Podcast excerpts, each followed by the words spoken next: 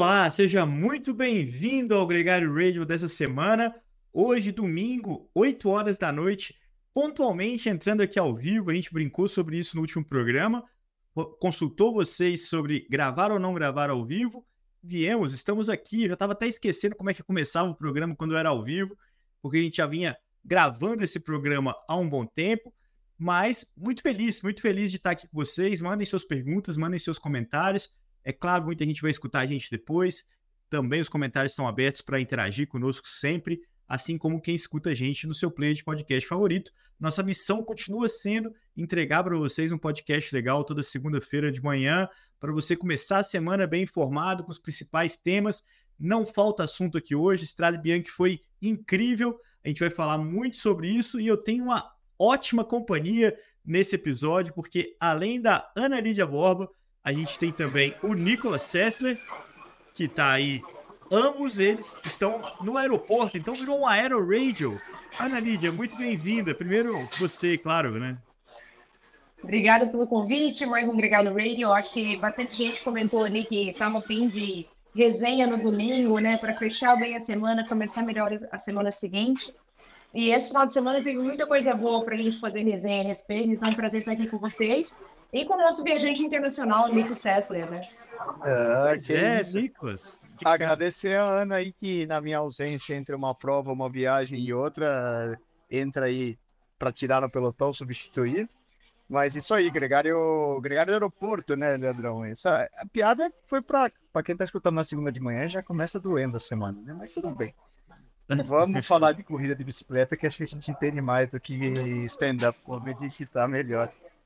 Bom, Nicolas, vamos conversar. É claro, a gente tem assuntos aí importantes para falar, mas você está, enfim, deixando a Colômbia. Isso competiu essa semana, voltando para a Europa. Você veio para o Brasil primeiro, né? Vou para o Brasil. É, atualiza a gente aí do. É, final de Camp Colômbia aqui, né? Já tinha gente perguntando se eu já tinha pedido cidadania e tudo. É, mas foi muito bom. Aproveitei essa semana. Eles fazem. E até curioso, eu não sabia. Tinha uma voltinha nacional deles aqui, que é a clássica de Rio Negro. Seria o equivalente a uma volta Goiás, para quem escuta no Brasil, ou seja, uma prova elite nacional.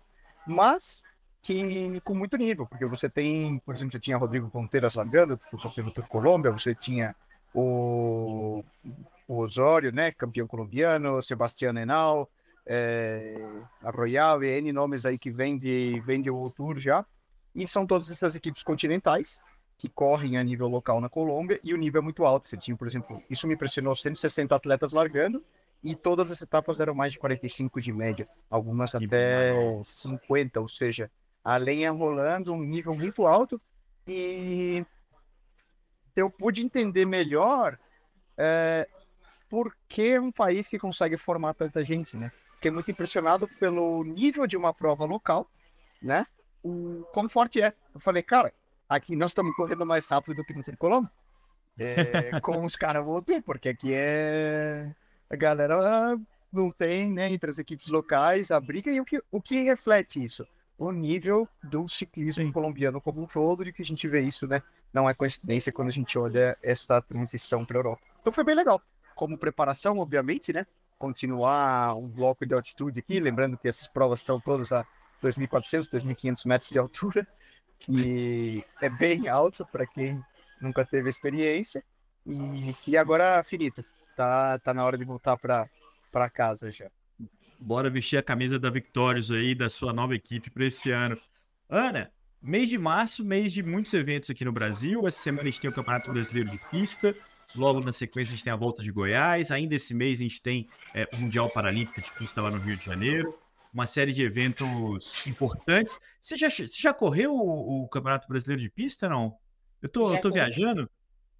Não, parece estranho, mas eu já tenho, eu tenho uma medalha de bronze do Campeonato Brasileiro de Pista, da perseguição por equipes.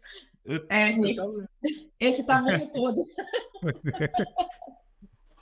Eu fui convidada para correr com o time que a Gisele Gasparotti montou em 2022. É, e aí corremos a perseguição por equipes, eu, Tota, Gisele, Camilinha, e fizemos uma medalha de bronze bastante digna. Então, Honrosa. Legal, é, legal. E, e, mais legal, né? Na verdade, a experiência foi mais legal ainda porque foi no velório Monique do Rio, né? Então, imagina que eu não treinava, eu literalmente treinei 10 dias desse Campeonato Brasileiro de Pista para me adaptar minimamente ali. Já tinha treinado em velódromo muitos anos antes, na época do triatlo.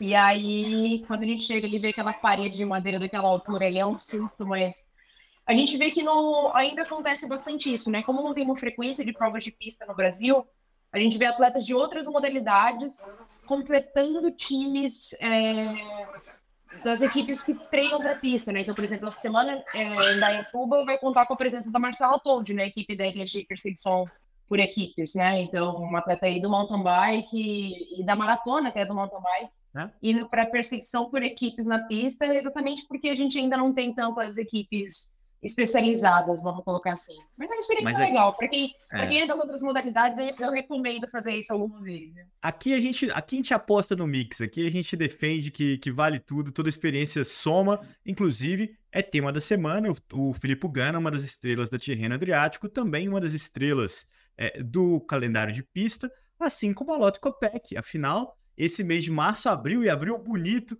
com a, Estrada Bianchi, onde a gente viu a campeã mundial de estrada é, vencendo a prova feminina da Estrada Bianchi, ela que também brilha na pista, inclusive é uma das missões dela para esse para esse Jogos Olímpicos de Paris, né, 2024, é buscar lá a medalha é, nas provas que ela corre bem, se eu, não, se eu não me engano, é pontos e ela corria Madison com a menina que foi pegando doping, não sei se ela vai, mas enfim, ela tem ali ótimas chances também. A, e a eliminação também.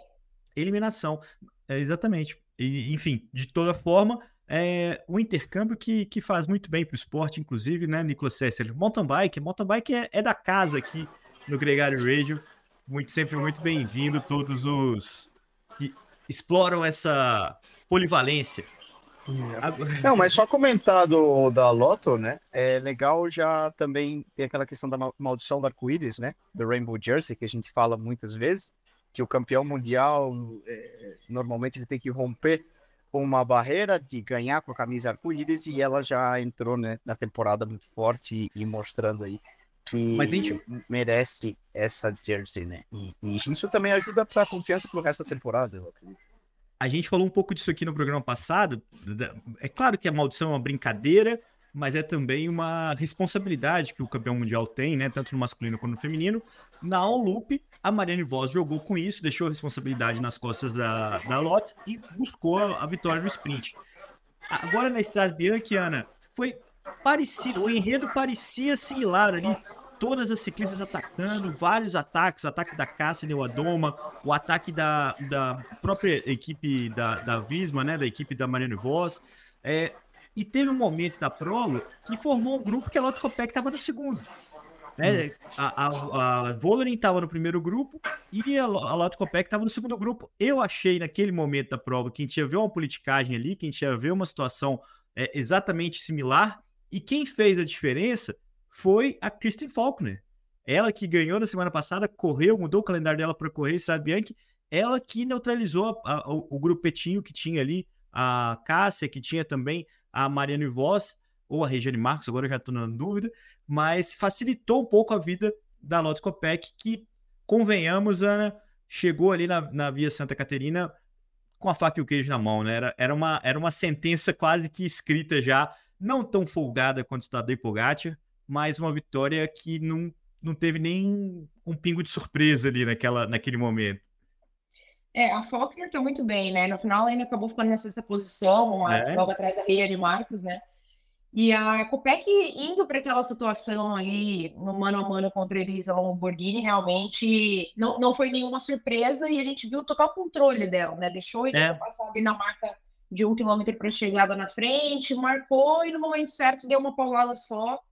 E Elisa nem fez tanta menção de ir, né? Ela rapidamente ele ficou em pé, mas já viu a Lotte abrindo e, e indo embora sozinha para essa vitória. E aí a gente começa a questionar se a maldição é do, da camisa arco-íris ou se é do dono da casa, né? Porque a Lotte na Bélgica perdeu e a Elisa em, em casa é que não conseguiu segurar o resultado, né? Mas ali, na verdade, é, é fase, não. né? É muito é, difícil é. bater a lote hoje nessa situação. Mas foi legal, porque ela chegou comemorando a Estrada Bianchi, mostrando as listras da camisa, ó, campeã mundial aqui. Então, mas foi uma prova fantástica, no feminino. Foi uma prova. Pelo menos ele, assim, os últimos 30 quilômetros foram muito bons, mas os últimos 15 quilômetros estava impressionante, assim, a, a, qualidade dos ataques e só realmente as principais estrelas do feminino, uma batendo atrás da outra, inclusive a Shirin Bonenroy, que está dando muito, né? Muito. Uma garota de 20, sub-23, né? E agora que inclusive assumiu a liderança do ranking de jovens da Boinas World Tour, é, fazendo a diferença realmente junto com Elisa Lamborghini ali do track. É. Sabe que eu tenho curiosidade, Ana? É, de ter acesso aos números que, essa, que essas meninas aí que estão rodando no top 20, top 30, nesses ataques estão fazendo. Eu tenho certeza que surpreenderia muita gente a nível de falar, cara, isso aqui é mais Rodava que muita prova elite masculina no Brasil, você pode ter certeza. Eu tenho um número que já pode servir de referência para vocês. Lá no loop, a Tota rodou na fuga boa parte do dia, né? Ela fez a Tota, tá? Que é, teoricamente, o terceiro grupo quando Sim. a gente está falando dessas provas. Tanto que na Estrada Bianchi, ela teve um DNF, porque como o final da prova eram duas voltas em circuito e o masculino largava na sequência, a organização tirou o terceiro grupo da prova, né, para não correr o risco de juntar todo mundo ali. E a Tota não loop que ela ficou escapada, ela fez 3 horas e meia a 4.2 watts quilo de média. Então, a gente vai vendo é. se tem um gap do tamanho que existe atualmente entre esse grupo da Tota, que, é, que se permite andar tanto tempo na fuga, e essas meninas que estão andando nesse nível, é realmente números impressionantes. E uma outra referência, mas aí não, obviamente, de normalizada ou de quanto que as meninas estão fazendo nesses 30 minutos finais de prova, onde acontecem todos esses ataques. Mas a referência de sprint, né? A Lorena Vives, outro dia, bateu 1.410 watts de pico de potência, pesando 60 quilos. é, ela, ela, é ela, Nicolas, pra quem, pra quem entende de número. Não, não, eu não brigo com ela, não. Nem... não, pode, pode ir, ó. Precisa que trabalhar, não, não perder. Aliás, se ela, se ela mandar você, se levantar, né, pedir o seu assento, fala, levanta que eu quero sentar aí, porque ela é super forte, né? Ela é fortona, assim, né? também vai, vai levantar.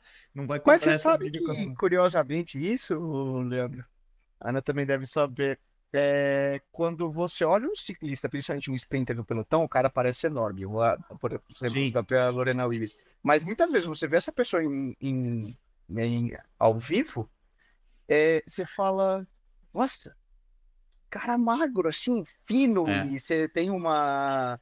É, Tudo. Claro, você está colocando ele do lado do monte de gente que já é muito magra, né? Então ele parece, parece maior, mas não, não, não se engane, um sprinter também é, seria considerado uma pessoa super magra na sociedade é. normal. A Vives tem 60 quilos. A, a Neon Fisher Black, que é da equipe dela, então fica muito lado a lado, a gente vê bastante, tem 45. Ou seja, é uma diferença não, brutal, mas não é que tem... 60 é muita coisa, é que 45 é muito pouco, né? Tem duas coisas. A primeira é concordar plenamente com o Nicolas. A primeira vez que eu vi o André Greipel, é, e ele tava de calça, ele não tava com lycra, eu, eu achei um cara comum para quem chamava de de gorila. Assim, assim, tipo, é claro que ele é muito forte. E a segunda é, todo ciclista, Nicolas, ele fica muito maior em cima da bicicleta. Você vê o Tom Pitcock pedalando, você acha que ele é um cara grande. Você, você, você, o, cara, o cara cresce e é meio metafórico isso, assim, meio é, é difícil de mensurar, mas as pessoas, os ciclistas, principalmente os, os bons ciclistas, é, eles crescem quando estão em cima da bicicleta. Eu fiquei impressionado. O Nico mesmo tem 1,80m. Exato. Não, o Filipe Gana, eu vi ele, ele tem um vídeo rodando hoje, dando um beijinho no, no Theo Guggenhardt. Cara, ele tá ali super fininho, bracinho fininho e tal, e ele, ele pedalando é extremamente grande. Agora, não vamos perder muito, não, porque a gente tem um tempo precioso da Ana Lídia aqui. E eu queria falar da prova masculina. Porque, então, enfim, vamos só recapitular: uh, estrada, feminina, estrada feminina, vitória da Copec, segundo lugar da Elisa Longo Borghini, as duas ali chegaram juntas na última, no finalzinho. O segundo parzinho chegou ali, foi a Volen e a Cássia Wadoma. A Volen ficou em terceiro, a Cássia em quarto.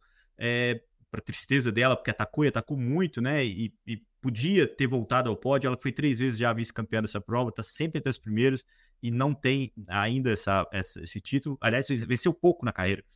mas a gente viu no feminino uma prova de inúmeros ataques, é, um ligeiro suspense e uma vitória esperada da favorita.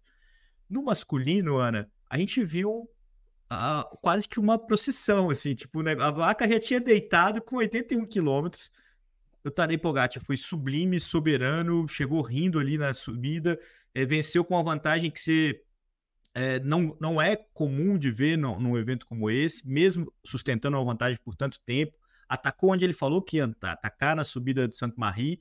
Foi louvado por todos, né? O, o Renko parabenizou ele no Stories. O Matias Vanderpool comentou, falou: tô um pouco preocupado com você, cara. Você tá ficando meio nervoso. O Pipo Gana, a entrevista do Tom Pidcock na, na chegada, ele que era o atual campeão, ficou em quarto. É, foi é, quase assim, né, de, jocosa ali. Falou, a gente parecia um grupeto ali perseguindo o Tadej Pogacar. Mas, e aí a pergunta que eu faço para vocês, o feito dele foi muito mais imponente do que a empolgação que uma vitória como essa gera de quem está assistindo. Ou, ou, vocês conseguiram assistir é, sentindo que vocês estavam vendo a história acontecendo? Particularmente, eu acho que ele não ganhou a prova no 88, ele ganhou no sábado. Ele avisou que ele ia bater. E as pessoas não levaram a sério. Ele já, não é a primeira vez que ele faz isso, né? E aí a gente questiona, assim, é, o nível dele está tão, tão absurdamente superior, assim, que nenhuma equipe se propôs a, a trabalhar para buscar o que aconteceu ali, né? Então, é, eu acho também que a gente está numa era com pelo menos três nomes que estão tão fora do padrão, nas quatro talvez, mas assim, ó, Pogacar, Van Aert, Van der Poel, e aí no quarto ponto, um Pitcock talvez, uh, mas eles estão muito, muito, muito fora da curva, né? Então, se não tem o Van der Poel, se não tem o Van Aert, a gente já sabe que vai dar Pogacar. Não teve tanta emoção sendo ah, é, é icônico então, ganhar de 81 quilômetros de distância. Abrir três, ele chegou a abrir 3 minutos e 40 quase no pelotão em um dado momento, depois ganhou um pouco menos de 3 minutos. É um absurdo você pensar que um, um, cara é capaz de fazer isso contra um pelotão de 120 cabeças do mais alto nível, né? É. Mas. Tem uma. Não, sei. não teve suspense. não claro. teve, não teve. É se a gente se lembrar, outra vez que o Pod ganhou o Strade Bianco foi um cenário muito similar. É, até assim, aquele ano que ficou famoso, né? Teve aquele tombo do Alaphilippe que levou metade do pelotão no, no, vento, quando bateu o vento, ele tá de ponta cabeça e tal. São muito parecidos, só que acho que ele não arrancou de 80, arrancou de 60. É, Estrada sim é uma corrida que tem uma certa peculiaridade no, na questão do circuito, porque se, se parece muito mais, talvez, com o que seria uma maratona de mountain bike. É, e é um tipo de circuito que é uma prova extremamente dura, não se engane, ela soma mais de 4 mil metros de desnível acumulado. É, então isso é. Não, não sei quanto soma um etapa, mas acho que chega, deve ser uns 2 mil e pouco. É, só para a gente ter uma noção de quanto isso significa. Brasil, e né? o que acontece? É um circuito de do que eles chamam de repeated hills, né? Que são várias. É, é como você andar no meio do, no, no, na Serra da Mantiqueira ali. É sobe, desce, sobe, desce, sobe, íngremes, né? desce. Né? Íngremes e descidas técnicas. O que eu quero dizer com isso? É um tipo de terreno onde, obviamente, um trabalho em equipe faz alguma diferença, porém não tão significativo como uma estrada mais aberta, mais ampla, onde você consegue rodar. Por quê? Como é, ou você está subindo muito íngreme, ou você está descendo, não tem um trabalho em equipe que vai fazer uma diferença grande. Os, ter, as, os momentos onde a velocidade é mais alta, é, que o trabalho de vácuo faria diferença, provavelmente você não está pedalando, você está descendo. É, isso reflete que seja uma prova que permite, é, de certa forma, esse tipo de exibição. Não tira o mérito, obviamente, do nível que ele andou mas deixa neutraliza um pouco o trabalho para é. fazer essa análise. Eu acho que isso ficou bem nítido, até porque quando ele atacou, as equipes estavam ali ainda montadas, né? A, a Ineos tinha dois, tinha o Aresman, tinha o Magnus Sheffield, junto com o Pidcock. É, a Jumbo tinha ali ainda o Attila Walter, o Sepp Kuss, que até esboçou ir atrás do, do, do Pogacar e depois voltou. Eles estavam meio trabalhando para o Laporte, uma coisa meio utópica, deixar o aporte achando que vai, vai ganhar um, do Pogacar ali na, naquele final. Tinha que largar ele com muita antecedência, tinha que acontecer alguma coisa estranha ali para ele ter uma chance. Mas o, o, no fim das contas ficou meio que é, cada um meio que por si ali para poder perseguir o Tadej Pogacar. Ele se valeu disso e venceu pela segunda vez na Estrada Bianchi. Fez o que ele tinha que fazer. Quinto ano consecutivo que ele estreia vencendo, Ana. É, é, é um fenômeno e, e, é um cara que ganha clássica, ganha volta de uma semana, ganhou já grandes voltas e esse ano vai é, em busca do double, né? Tipo, eu não acho que ele vai querer ganhar as duas, mas largando, ninguém duvida, né? Inclusive a pergunta do Wallen aqui perguntando não, se ele não, é peraí, Leandro. Querer ganhar, todo mundo quer. É... Aí a, Mas eu... a questão é conseguir né, ganhar. É, então. Mas eu, eu, eu também eu entendo o que você se referiu. Assim, uma... eu não acho que ele tá indo bancando que ele vai ganhar os dois. Assim, o plano não. dele não é ganhar o double, na minha opinião. Mas isso também é, é para mais para frente a gente fala sobre isso. O, o que vale é o seguinte: a pergunta que eu quero trazer, já falando que essa semana é de Paris-Nice, onde a gente vai ver o Roglic versus Renko. O Bernal começou hoje, inclusive, com a vitória do Olaf Koy, né, no sprint, batendo o Mats Pedersen. Para mim, isso foi ma mais importante. Quem ganhou foi a forma como ele ganhou, que ganhar do Mats Pedersen nesse tipo de prova é, tem um feito maior, esse jovem ciclista da equipe Visma.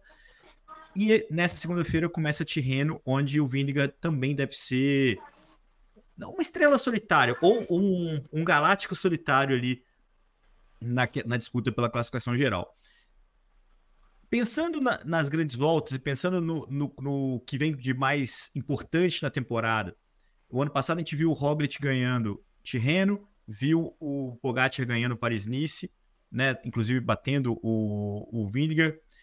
Quanto que essas provas são importantes no processo? Vencer, vencer agora, na primeira semana de março, é importante para os ciclistas que vão buscar a vitória no Tour de France? Eu vou deixar para o Nico colocar um pouco mais a visão de dentro, mas assim, para mim, uh, do ponto de vista psicológico, pensando como atleta de outra modalidade, tá, gente?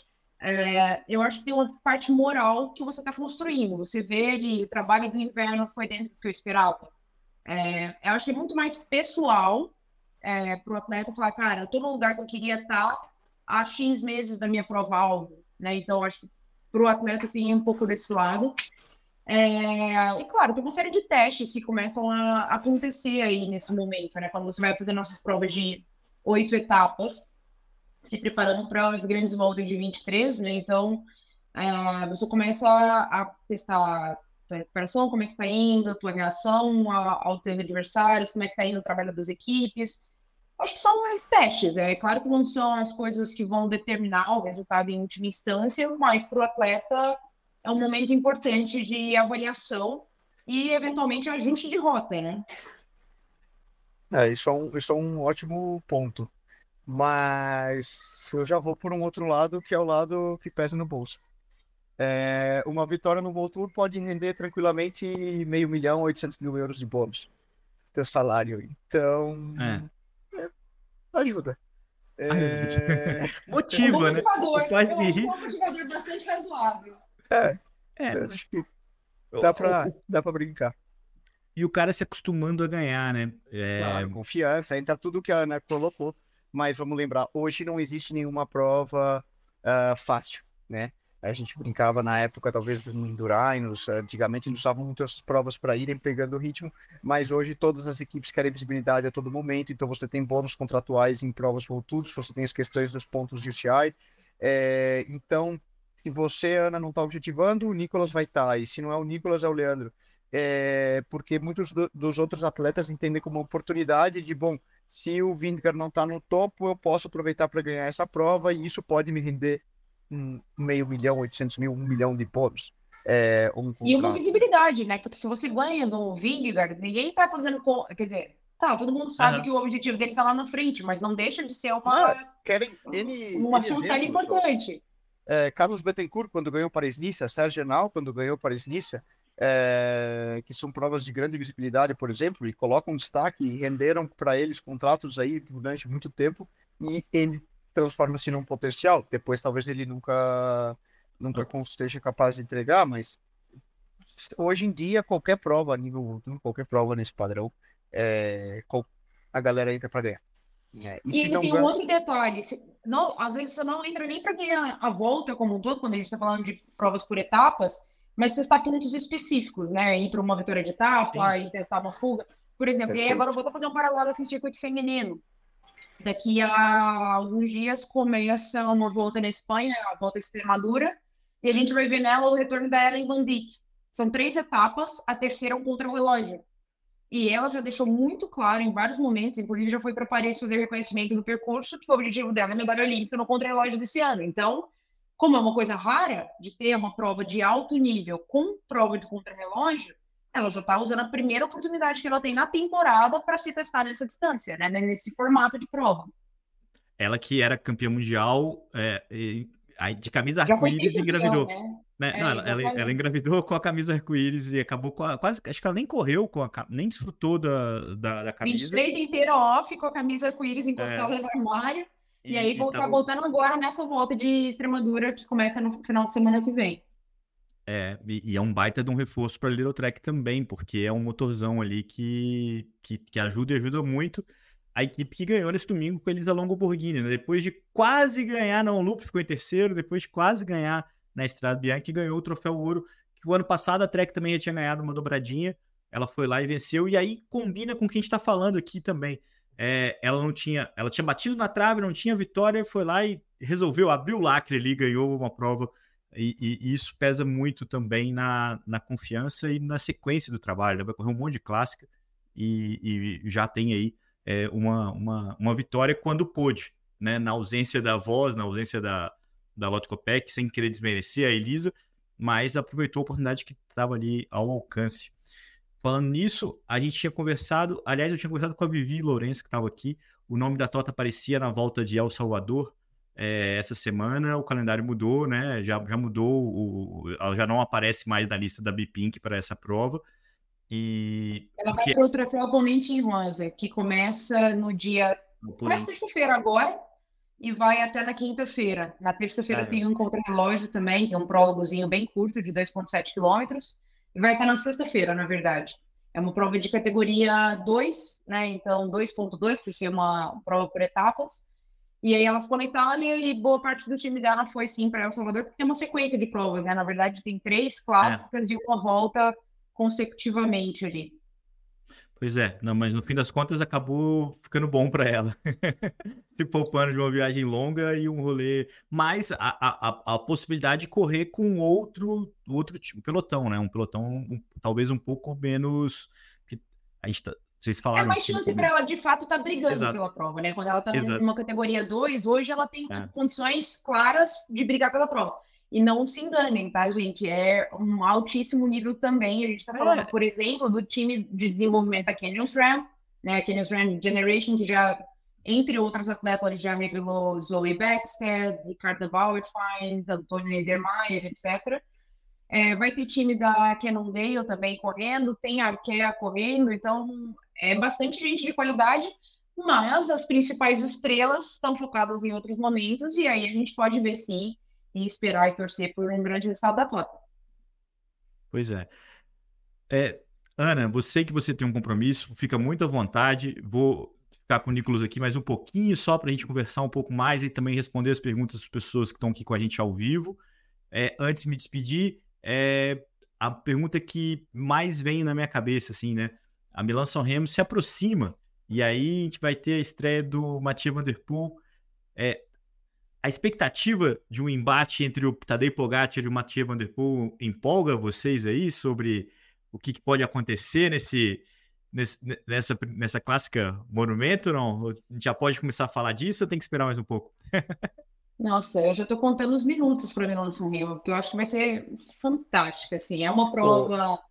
Dura, muito longa, obviamente, e, claro, né, Pogacar e Van der Poel na mesma prova, mas não é só Pogacar. Nessa é uma que a gente. Tá, beleza, tem dois nos top três aí que a gente tá falando, Pogacar e Van der Poel, mas também tem Pedersen, tem Jesper Philipsen, tem. É uma prova, assim, realmente recheada e com mais possibilidades de a gente ver um pouco mais de briga até o final, né? Ainda mais se numa prova tão longa, tem mais. até tempo para as equipes trabalharem aí, né, Nico? Tem Vini também, deixa eu lembrar. É, Opa, também larga Milão.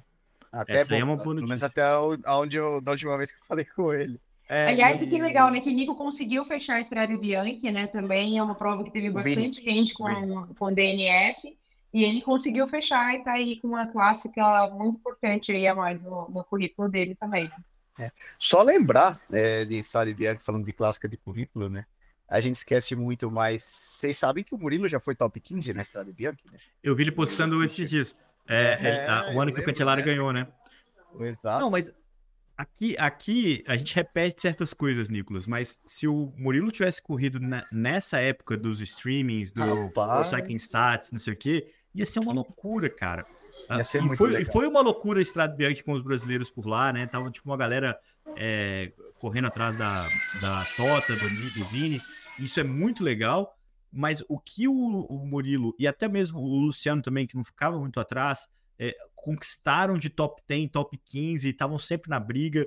É, é uma coisa muito louca, assim, tipo, a, a, frequência deles. Principalmente ali 2004 a 2008, até 2009. Depois o, Murilo foi é, assumindo um rol de, de gregário muitas vezes, até para o Posato, foi, foi mudando um pouco o papel dele mas a frequência deles era uma coisa absurda, assim, é uma coisa que, que merece sempre a lembrança você lembrou muito bem, Nicolas. E, e, e não, e, correu... foram dois sprintistas que apareceram muito bem, com bastante consistência durante muito tempo também. Fora que a gente teve a chance também com, com o Murilo de ver camisa do Brasil, né, de bandeira, batendo lá na frente, disputando sprint. Então, é realmente uma oportunidade que tem que, é, que ser comemorada que e que né? tem que enaltecer exatamente. E, e uma pena que na época a gente ainda não tinha eu não vou nem falar facilidade, que é quase brincadeira, né? O tanto de joguinho de VPN. a gente fazia minuto a minuto, cara. A gente fazia minuto. Olha que. alguma coisa, né? É, então. E, e, o Mauro também tem muita história para contar, porque ele, é ele é o único brasileiro que co completou cinco monumentos. Então, e é... que ganhou a etapa de Tour de France, né? Então, assim. Ganhou. Paris-Nice. Não, né, mas o, o lance das clássicas é uma coisa que eu não sabia. A primeira vez que eu conversei com ele, ele começou a contar. Eu falei, caramba, peraí, isso aqui nem, nem no Pro Cycling Stats tem, assim, então... Depois o Pro Cycling Stats também foi melhorando com o tempo, mas era uma informação difícil de saber, assim, a participação dele na, nas monumentos, e também tem muita história para contar, ele já contou algumas aqui pra gente. É, o, ah, o Giovanni Santana falando que o Cantelara ganhou três vezes a Estrada Bianchi. Pois é, Gil, e aí, não, não vou entrar nessa corneta, não. Ele tem até um trecho, né? Um dos esterratos que são é, nominados com o nome dele, né? Tipo, agora o, o Pogacar tem duas, o Kiato também tem duas. Dizem que com três você, você ganha ali o, o seu totemzinho nominado. Faz parte de todo um processo de, de consolidação, né? Da, da imagem da prova. E... É, e eu, eu levei uma corneta, porque eu comentei logo depois da prova feminina que algumas pessoas já comentam da Estrada Bianchi como se fosse o sexto monumento, né? Aí eu falar, não, não é um. Eu falei, gente, eu sei que não é um momento, tá tudo bem, são só cinco. É só porque ganhou muita importância nos últimos anos, já tem mais de 200 quilômetros no masculino, ganhou é visibilidade, né? É, e é uma prova muito legal. Inclusive, é esse foi o comentário da Tota depois da prova. Ela falou, com certeza foi a prova mais melhor que eu já participei, quanto circuito, torcida, desenho de percurso, é. dificuldades, variedade. Então, inclusive fica a dica, né, gente, que sempre no sábado acontece a prova feminina e masculina, e no domingo tem um grão fundo e médio fundo amador. Então, esse ano, aquela torcida toda que estava lá para a no sábado, fazendo bagunça, levantando bandeira, estava lá correndo no domingo. Quem tiver oportunidade, obviamente, deve ser imperdível.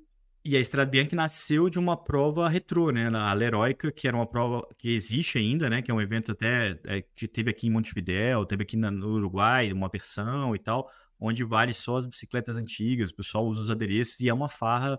É, então, a, o, o, o, DNA de festa tá aí desde sempre também, né?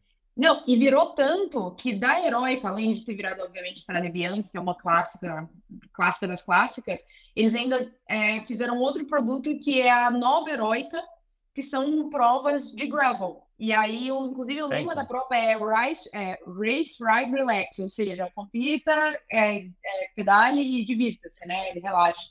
Então, muito legal isso também. Entre os argumentos pró monumento, né, da, da Estrada Bianchi, um, um, um, dos argumentos é esse, Ana, porque, e, aliás, o Alan Almeida, que escreveu um texto uma vez que é primoroso falando sobre isso, é, a Estrada Bianchi, e não só essa prova em si, né, mas esse contexto heróica do Estrada Bianchi, ele inovou o ciclismo de uma forma muito singular.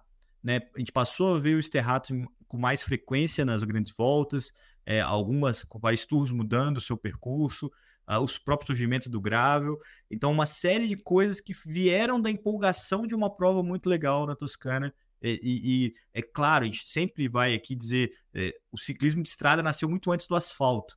Né? Então, as estradas não eram asfaltadas, né? Então, quando o COP, não sei o que, os caras eram, subiam no cascalho. Mas depois de muito tempo, o ciclismo de estrada virou um ciclismo de asfalto e, e essa prova trouxe isso de volta pelo imponderável, que é o grande, grande mérito de uma prova como essa. É, o Aue que vai acontecer no Tour de France desse ano é porque, não porque alguém vai ser muito mais forte, mas porque pode acontecer qualquer tipo de maluquice por lá e, e a gente acabar tendo um imprevisto, né? Tendo, que não seja o Pogacar abrindo 3 minutos com 80 km para o final, né? Mas que, que, que seja um E nem o mais... Felipe voando de cabeça para baixo, como o Nico bem lembrou aqui, né? Mas é o tipo de coisa que acontece quando você coloca condições diferentes ali às que os ciclistas estão acostumados. Não precisa ir muito longe. No Giro de Itália, que teve o Sterrato lá em Montaltino, o Renko afogou e acabou ali o primeiro sonho dele voltando, né? É lógico, né? A gente sempre amplifica muito as metas do Renko Evenepoel, mas foi aquela etapa que ele e o João Almeida ficaram ali tentando voltar o tempo todo no chiclete e, e pagou um preço muito alto. Então, é, é emoção, é garantido, mas tudo ao seu tempo. Vamos pouco a pouco aí para a gente poder curtir cada etapa. Essa semana de Paris-Nice, Tirreno Adriático, expectativa para Milão-São Remo, faltam duas semanas, são duas semanas de intervalo. E a gente se encontra na próxima segunda-feira, senhoras e senhores. Isso aí para falar de muita corrida de bicicleta, França, Itália, por todos os lados. Exatamente. Paris-Nice já começou quente hoje com vitória do Olofcui. Foi bacana aquele sprint deles ali no finalzinho, com o Pedersen embalando o Cui, né? Que foi então, ele deu uma moscada na curva, tá? Eu acho que ali.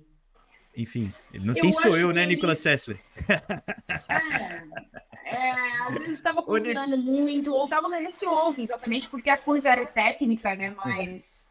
Então, Ana, pior, você sabe que quando o Leandro, o Leandro dava aqui na Colômbia, né? No Colômbia, eu falei, Leandrão, tu tá vendo que é uma corrida de bicicleta, verdade? Né? Agora se pensa bem antes de ficar conectando e falando que alguém fez algo bem ou mal. O Nicolas, é. Cê, cê, nesse trio aqui, bicho, você vai. Cê, pega a roda rápido, porque a Ana tava aqui falando que o Vanassi tava gordinho, cara. Eu, eu fiquei é. com vergonha da corneta. Então, você pega essa roda aqui e desencana. É, mas a gente corneta de leve. Ele falou que ela tava com bochechas. É, eu brinco com você. Só escutando. Falo nada. Deu, um grande prazer. Obrigada mesmo por mais. Obrigada pelo novo horário do, do Gregário, eu achei sensacional, porque é isso, a gente tem ótimos motivos para resenha, para corneta, para falar das novidades aí, e para aumentar a expectativa, porque é isso, ainda vai vir um monte de coisa aquela semana e a gente já está na pilha para acompanhar. Já estamos na pilha, lembrando que Paris-Nice passa na ESPN, no Star Plus, a Tirreno poderia ser da Esportes, mas não vai ser, então tem que ficar aí a galera se virando com, como pode mas a gente volta na segunda. Vamos falar um pouco também do Campeonato Brasileiro de Pista na próxima segunda, porque é um evento importante. É, não tem representantes olímpicos esse, esse, ano, mas tem a presença também do Lauro Xamã, que vai para o Mundial Paralímpico e vai também para a Olimpíada de Paris.